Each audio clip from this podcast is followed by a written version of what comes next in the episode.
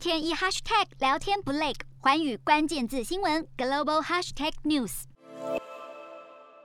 随着投资人摆脱对 Omicron 变种病毒的担忧，加上美国年终假期、购物季销售强劲，美股延续上周涨势，四大指数全面收红，标普五百指数连涨第四个交易日，再创历史收盘新高。苹果股价来到一百八十点三三美元，也创历史新高。美股四大指数全部收涨。道琼指数扬升三百五十一点八二点，收在三万六千三百零二点三八点。纳斯达克指数上扬两百一十七点八九点，收在一万五千八百七十一点二六点。标普五百指数上涨六十五点四零点，收在四千七百九十一点一九点。费半指数扬升一百零七点一二点，收在四千零三十九点五一点。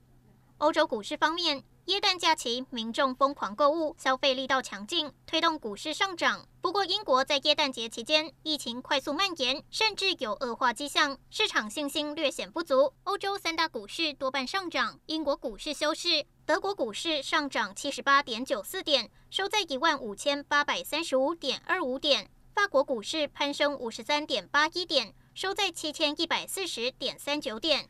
以上就是今天的欧美股动态。洞悉全球走向，掌握世界脉动，无所不谈，深入分析。我是何荣，寰宇全世界全新升级二点零版，锁定每周三、周六晚间九点，寰宇新闻 MOD 五零一中加八五凯播二二二以及 YouTube 频道同步首播，晚间十点完整版就在寰宇全世界 YouTube 频道。